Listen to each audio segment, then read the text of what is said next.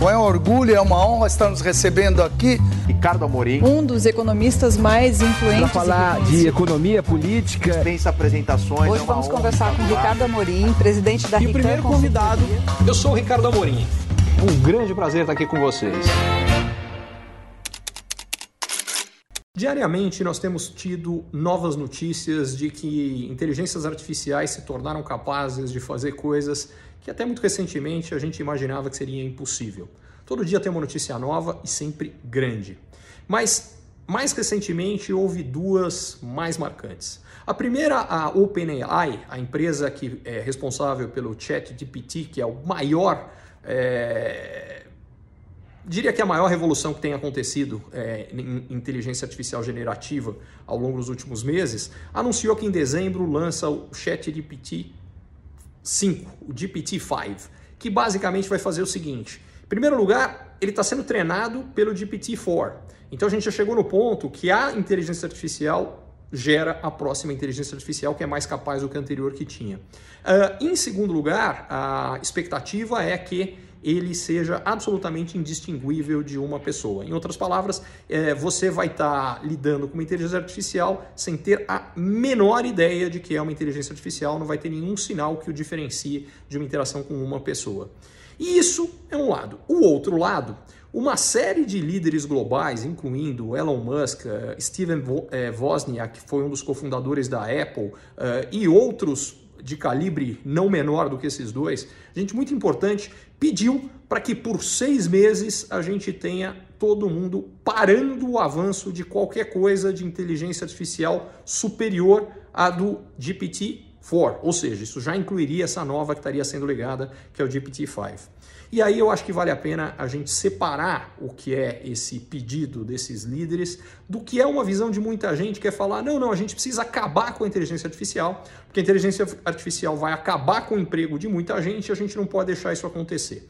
Vamos separar as duas coisas. Esse primeiro argumento de que não deve ter inteligência artificial está completamente furado. Ele está furado porque se a gente fosse voltar, seria a mesma coisa quando surgiu a energia elétrica. Falar, não, não, isso acabou com o emprego de muita gente que trabalhava na indústria de vela. Ou quando surgiu o automóvel, teve uma cheadeira gigante contra o uso do automóvel, porque ele acabou com todo mundo que trabalhava na indústria de carroça, quem fazia carroça, quem consertava carroça, quem cuidava do cavalo, quem alimentava o cavalo, quem limpava o cocô do cavalo e por aí vai. Nos dois casos, eu acho que não tem dúvida que a sociedade ficou muito melhor.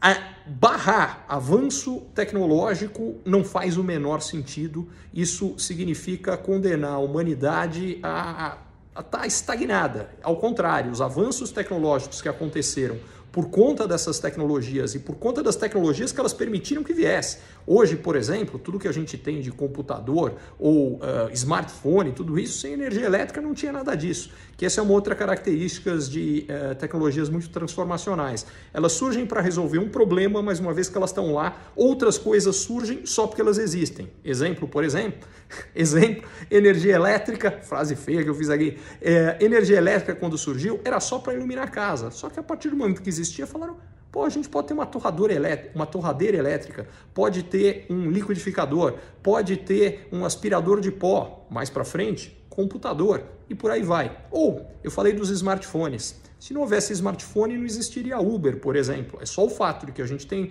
um telefone com geolocalizador que está com a gente o tempo inteiro que permite que isso aconteça. E tantas outras coisas. Com inteligência artificial vai ser igualzinho. Vai surgir um monte de coisa que a gente nem imagina.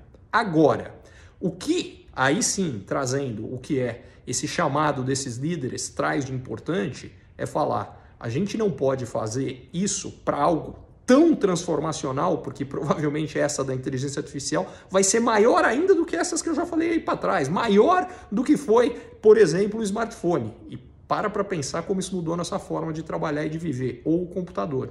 Sem entender as consequências. Em particular, a gente precisa ver qual é o plano para preparar essas pessoas que vão ficar sem empregos que deixam de existir, para que elas possam, pelo menos a maior parte delas, trabalhar nos novos empregos que vão surgir.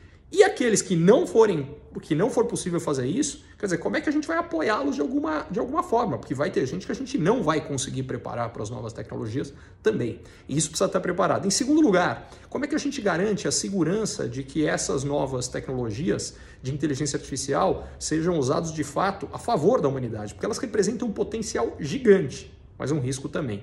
Toda tecnologia em si é neutra.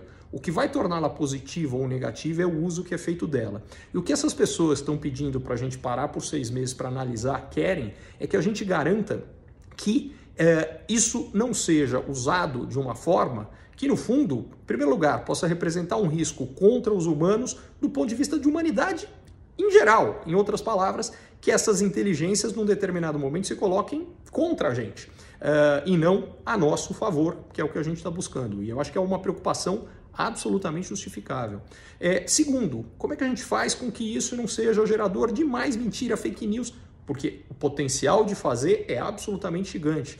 E, em particular, isso tende a fragilizar mais regimes democráticos. Eles são mais facilmente manipuláveis do que regimes ditatoriais. E isso representa um outro risco. Terceiro, como é que a gente garante que quem tem esse poder todo que está que tá por trás dessas inteligências artificiais, de alguma forma sejam fiscalizados, sejam regulamentados uh, e que tenha transparência para a população como um todo de que isso de fato está sendo usado a seu favor? Como a gente garante que governos não usem isso também contra suas populações?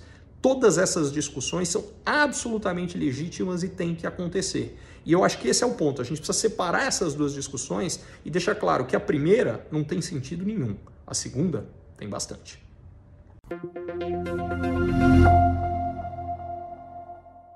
Curtiu esse conteúdo? Assine para receber quando cada um dos próximos for publicado.